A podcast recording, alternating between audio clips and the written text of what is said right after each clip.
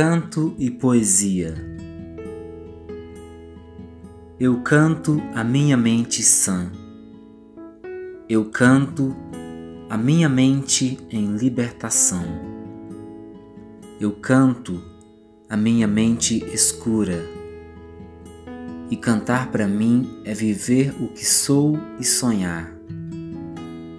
Eu sou um pensador na arte de transformar a matéria-prima, a vida, nas palavras ficar. Fábrica de sonhos é aceitar que o destino se faz. É unir forças e realizar, que é viver o presente que se sonhou.